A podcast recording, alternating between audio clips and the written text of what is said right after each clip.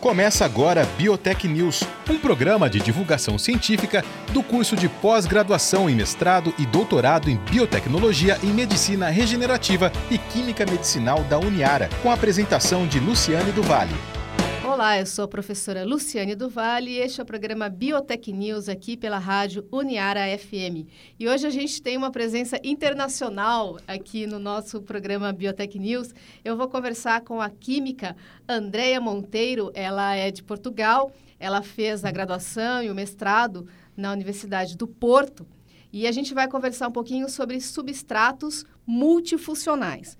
Porém, antes de eu começar, é, de eu perguntar para que a Andrea nos explique né, o que são os substratos multifuncionais, eu queria, claro, agradecer a presença da Andrea aqui no programa. E, André, a gente estava é, conversando um pouquinho exatamente sobre esse seu percurso para chegar né, no, aqui no, no Brasil, para continuar né, as suas pesquisas e aí sim a gente conversar sobre os substratos multifuncionais. Então, por favor, conte um pouquinho né, dessa sua formação e dessa perspectiva né, de, das dar variadas funções para até então um material, né, um substrato que a gente imaginava que só tinha uma certa eh, uma capacidade determinada. Né? Muito obrigada pela sua presença. Uh, bom dia, eu é que agradeço o convite. Uh, é, então, o que é que são materiais funcionais? Uh, são, são materiais, não é? são substratos que a gente vai dar um valor acrescentado a esse material. A gente vai um valor um inovador, não é, a esse, a esse substrato. Uma forma muito simples, vamos imaginar um, uma camiseta, não é? Que ela tem função apenas de, de vestir, não é? Uh, mas por que não a gente dar uma, uma, uma funcionalidade acrescida a esse substrato, a, esse, a essa camiseta? Por exemplo, um bebê, não é? Que ainda não se consegue, um bebê que não consegue comunicar uh, com, com a família, com, uh, então se, se a gente conseguir visualmente uh, ver, não é, na camiseta, o aumento de temperatura, não é, que a criança está febril, Uh, pela variação uh, da, da cor dessa camiseta. Que uh, podemos então chamar esse, esse substrato, esse vai ser um texto que vai ser termocrómico. Ele vai variar então essa cor, não é? O têxtil, consoante a variação da temperatura corporal da criança. Ou então mesmo até uma criança que está, vamos imaginar, na praia, numa piscina, em que uh, está submetida a alta radiação, a variação também ela vai mudar de cor consoante esse aumento de radiação. E esse substrato, a gente vai dizer que essa camiseta, ela vai ter propriedades, então, fotocrómicas. Uh, o meu percurso, então, eu fiz a minha graduação, fiz o meu mestrado uh, em Portugal, na Faculdade de Ciências da Universidade do Porto, e eu comecei a fazer pesquisa na área dos substratos funcionais, uh, em que mais propriamente na, na área de, na área têxtil, e comecei depois também, eu comecei a, a fazer a estágio num centro de nanotecnologia, uh, onde depois, posteriormente ao meu mestrado, eu fiquei lá a trabalhar como investigadora. E então nós nessa empresa a gente uh, era é porque era um centro sem fins lucrativos e então nós tínhamos que ter aquela vertente de ok eu tenho uma ideia eu vou apresentar eu vou vender o meu produto para a empresa então a gente tinha muito essa lidava muito com as empresas e empresas de vários tipos de, de indústria não é desde cortiça vidro uh, têxtil uh, madeira também, um, em que, ok, então eu vou ter uma ideia e eu vou vender esse meu produto para essa empresa.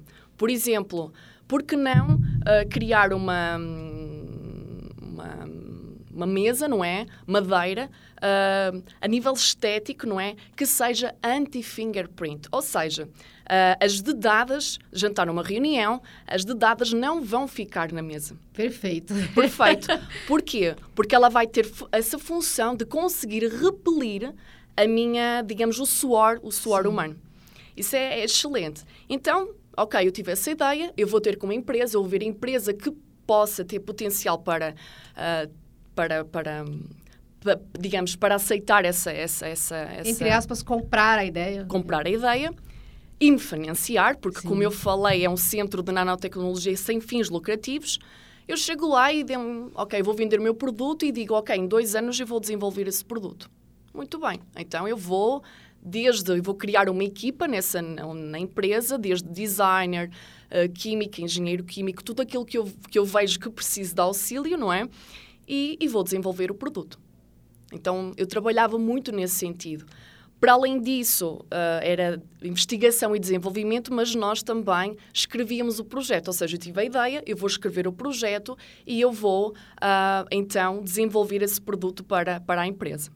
No entanto, estava nesse centro de nova tecnologia, mas eu, eu queria um pouco mais, eu queria aumentar a minha formação. Eu decidi então fazer o doutoramento, vir para o Brasil. Ah, porque, para além, digamos, esses substratos funcionais, a gente vai criá-los através da incorporação, da imobilização de materiais funcionais. Ah, então, eu vou funcionalizar, eu vou, digamos, um, funcionalizar esses materiais e vou imobilizá-los, vou incorporar nesses substratos. Madeira, vidro, têxtil. Um, e uh, eu, na minha formação, eu fui para além de uh, criar, de desenvolver esses materiais a nível químico, mas também noutra vertente, em que eu, uh, digamos, eu produzia, eu preparava, por exemplo, nanopartículas de sílica, que são, é, é um material que tem tamanho nano, não só pela via química, mas também a partir de resíduos agroindustriais. E o que é que são estes resíduos agroindustriais? São resíduos que não têm qualquer valor uh, para a indústria, então são descartados. Certo. O que tem grande problemática a nível, de, a nível ambiental. E que resíduos agroindustriais são estes? Por exemplo, a casca de arroz, a cana-de-açúcar, a folha da cana-de-açúcar, uh, também a casca de coco, que são produtos brasileiros. Eu disse então, por que não aproveitar esses resíduos agroindustriais um, que não tem qualquer valor, não é? E então eu, vai ser muito mais económico uh, funcionalizá-los e imobilizar o meu material. Isso vai ser excelente para a indústria que vai ter um produto Sim. final com um valor económico muito mais baixo. É, eu imagino que, que o nosso ouvinte agora está é, esperando que eu faça essa pergunta, por mais que eu, de repente, é, não a faça, mas eu vou fazer. Assim, imagino que ele deve estar tá tentando entender como é que você sai de Portugal dessa empresa, desse trabalho, e veio fazer o seu doutorado no Brasil. O que, que aconteceu nesse meio do caminho, né? Enfim, por que o Brasil? E, aí a gente volta para a pesquisa. Uh, eu conciliei também um pouco a vida pessoal, na altura hum, que motivou vir para cá, e também pela questão do doutoramento, que era uma coisa que eu queria. Queria aumentar a minha formação. E na altura eu disse, ok, porque não, tem que ser agora. Se não for agora, mais tarde acho que não, que não vai ser. E então contactei o professor, eh, o meu atual orientador, e, uh, no qual me aceitou no seu grupo de investigação e, e, e, continuei a minha pesquisa que estava a fazer em Portugal. Uh, continuei cá, no qual, uh, em Portugal, eu fazia com alguns, eu utilizava, digamos, eu funcionalizava determinados substratos, como eu já referi, produtos que são que na indústria portuguesa são muito fortes, como a cortiça, a madeira, o vidro. Mas aqui no meu grupo de investigação eu tinha um material também de interesse, que era a, a celulose bacteriana, que é um biomaterial super versátil e no qual eu também uh, ampliei, digamos, uh, a funcionalização dos substratos com mais esse substrato. Uh, e tenho criado também muitas funcionalidades nesse, nesse biomaterial. E, Andréia, por exemplo, é, queria entender agora, nesse momento atual né, da, da sua pesquisa, com qual substrato né, você está tá trabalhando e é, como é que se determina esta multifuncionalidade, né? Pensando assim, cada substrato, cada material tem a sua né, funcionalidade que a gente já, já conhece, né, determinada. Quais são as características né, ou os potenciais que dá para identificar, que aí você determina ó, multifuncional, não multifuncional, com potencial, sem potencial? Como é que se dá isso? Uh, Está-me a questionar a nível para avaliar depois dessa funcionalidade, é isso? É, para ver se tem ou se, se, não, tenho, se não tem. Por exemplo, na questão do substrato do têxtil, que ele é fotocrómico pela variação da, da cor, não é? Uh, fotocrómico através da, da, da luz e também termocrómico através da variação da temperatura. Na questão que eu falei da mesa, de ser anti-fingerprint, esse substrato eu criei que ele fosse repelente uh, ao suor, uh, também a determinados líquidos, como por exemplo a água e, outro, e outros líquidos como óleo, etc. e tal, não é? E, uh, e, então eu vou avaliar esse, esse, esse, ângulo do contacto, não é? Esse que vai fazer entre, entre, entre o líquido e o substrato. Quanto maior for esse ângulo de contacto, maior vai ser a minha repelência, uh, melhor vai, digamos assim, vai, vai ter essa funcionalidade do, do, do substrato. Entendi. E aí, por exemplo, no caso, vamos imaginar esse que você está trabalhando com, com os resíduos, né? Sim. Como é que, que, que você pensa né, em termos de, de pesquisa, observar aqueles resíduos e tentar identificar as várias funcionalidades que ele pode te, te oferecer? Porque esses resíduos, por exemplo, a casca de arroz, normalmente a pessoa, uh, o produtor, não é? Ele vai, vai, vai retirar. Descartar. É, retira o arroz e descarta a casca de arroz. Aquilo não tem qualquer valor para eles, mas pode ter para nós, para a indústria. A gente tem que começar a ver não é? Pela, digamos, pelas questões ambientais e económicas, não é? Que a gente pode tem, e tem que aproveitar, reaproveitar esses, esses, esses, esses produtos, não é? Que não, que não têm qualquer valor. E esse, por exemplo, a casca de arroz, de arroz ela tem um grande percentagem de, de sílica. E se eu utilizo sílica, se eu vou produzir a sílica a nível químico, por que não utilizar a partir desses resíduos agroindustriais? Então eu vou utilizar esses resíduos, extraio a sílica, não é esse material que eu vou dar essa funcionalidade que eu quero e depois imobilizo então no substrato que eu quero. Têxtil, um, cortiça, na, na, na, na membrana de celulose também, bacteriana, no que eu quiser. Tá, é interessante isso que, que, que você mencionou, exatamente desse, desse ciclo. Né? Eu acho que, que, para além da questão das, da funcionalidade, eu acho que é esta manutenção de um ciclo de, de utilidade, no sentido de usar até o limite do que aquele material, né, ou aquele é, substrato pode pode oferecer, né? Eu imagino que é o que um pouco do que você estava falando até do seu percurso acadêmico é não se contentar, né? Sim. E sempre buscar, né, avançar, porque você usou um termo inovação uhum. e às vezes eu quero crer que aqui, por exemplo, no Brasil a gente entende inovação de uma outra forma. Né? A gente sempre fica pensando numa questão muito high-tech, hum né? E não necessariamente esse lado que, que você trouxe. Eu achei isso é, bastante diferente, bastante interessante, esse olhar. Sim, porque eu acho que a gente, não é... Atualmente as coisas vão sempre evoluindo Sim. e eu acho que nós como investigadores a gente também tem que evoluir mediante, não é? E acho que a gente tem que ter sempre cada vez mais formação, se atualizar sobre as coisas. Acho isso, acho isso super importante. E outra coisa que eu também quero ressaltar, a gente quando funcionaliza um substrato, quando a gente dá um valor acrescentado a esse material, a esse substrato, é muito importante aqui vários fatores, que é uh, a questão económica do, do, do, substrato. Eu não posso criar um substrato que, que, depois eu queira vender para a indústria que seja superior ao, ao, ao original. Vamos imaginar uma camiseta um, que tenha um preço X, ok, eu vou criar esse material, esse mesmo material com uma funcionalidade e vai ter um valor superior. Não, eu tenho que tentar que o preço seja igual ou até inferior, porque senão, não é? E depois também as características originais do substrato têm que ser mantidas, como por exemplo a cor. Eu não posso funcionalizar o material e ele, a cor ser diferente, não é? Uh, assim como também o toque é muito importante que o toque se mantenha, se mantenha, se mantenha, não é? Sim. O têxtil, eu não posso funcionalizar esse têxtil e o têxtil ficar duro, porque ninguém vai querer, o consumidor não vai querer. Então são fatores que são muito importantes quando a gente vai pensar no material, pensar num substrato, criar uma funcionalidade. Tudo tem que ser mantido, tudo para, para que o consumidor final queira o produto e dizer assim, ok, é um produto que tem um valor acrescentado, mas a nível económico ele vai ter o mesmo valor, uh, a cor, uh, o toque, ele mantém-se, então o consumidor vai querer. Até se não, que por a questão econômica exatamente, é, pode acontecer de ter a resistência na, na aceitação Desse, por mais que haja todas essas características de funcionalidade, de, de um retorno bacana, mas a questão econômica provavelmente vai emperrar Sim. a aceitação e, e, a troca né, Sim. desse tipo de, de uso de, de produto.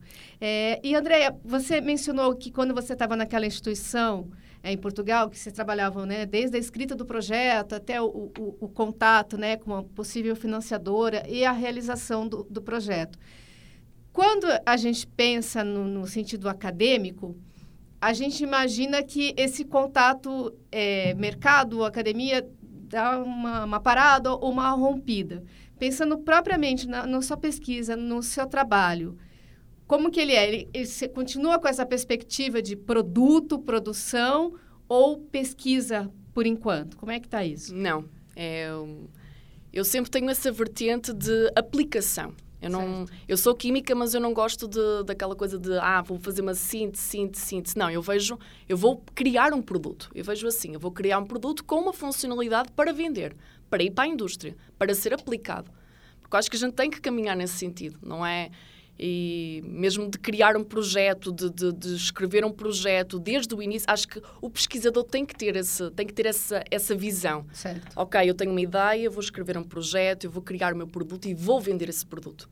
O produto final tem que ter, tem que ter essa vertente de ser vendido para o consumidor. Não de, ok, eu fiz uma síntese e fica ali parado. Não. Tem que ter sempre essa, essa vertente. E na, e na atualidade você está trabalhando com qual substrato?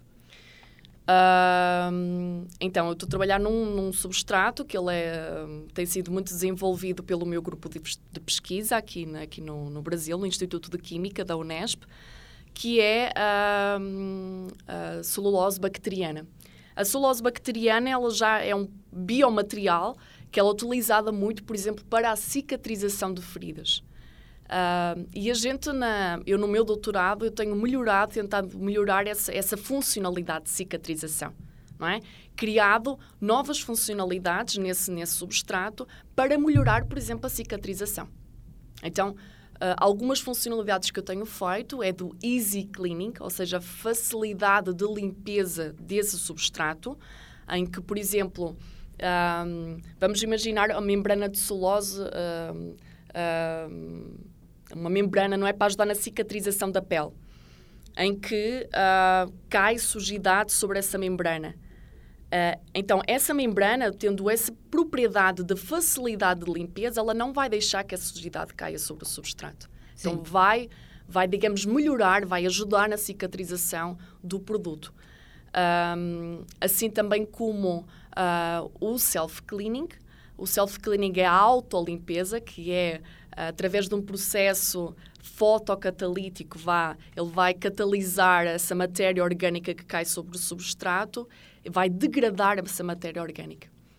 Entendi. E é, acho que eu queria, para a gente terminar, voltar no começo da, da nossa conversa, ainda partindo da, da sua atual pesquisa, eu penso que aí, dessa forma que a gente consegue entender o uso até, né, do termo do multifuncional. Quer dizer, já existia uma função, aplicou-se outras, e aí, é, tipo de trabalho que você realiza, que vocês lá no, no grupo realizam, é esse ainda mais esse potencial maiorzão, assim, né? Como se estivesse dando uma, uma, injeção ainda de mais multifuncionalidade. Porque se a gente pensar, caso da membrana, por exemplo, ela já está com uma função extremamente superior, desenvolvida para uma atividade muito bem elaborada. E vocês estão ganhando mais valor mesmo ainda, é, né? Porque não melhorar essa funcionalidade, é. se a gente pode, não é? Então...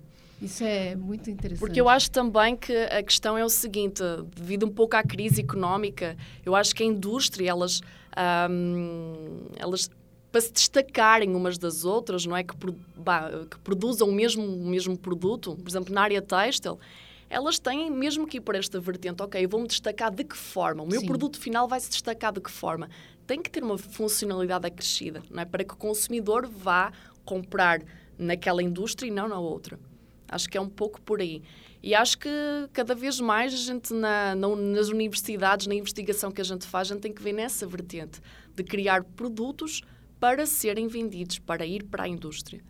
Você percebe isso, Andréia? Última, última pergunta.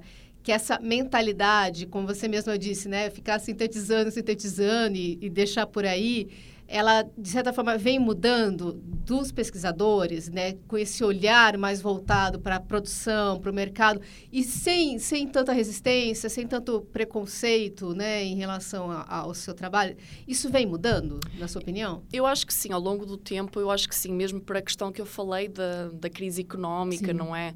Eu acho que tem, tem, tem melhorado bastante nesse sentido. Eu vejo muito até pela universidade, tanto em Portugal quanto aqui, que tem evoluído muito o pensamento dos, dos investigadores em criar um produto final para a indústria. Esse diálogo acontecendo. Sim. Sim.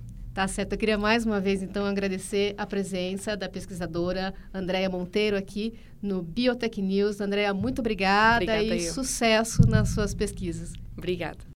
Você ouviu Biotech News, um programa de divulgação científica do curso de pós-graduação em mestrado e doutorado em biotecnologia e medicina regenerativa e química medicinal da Uniara.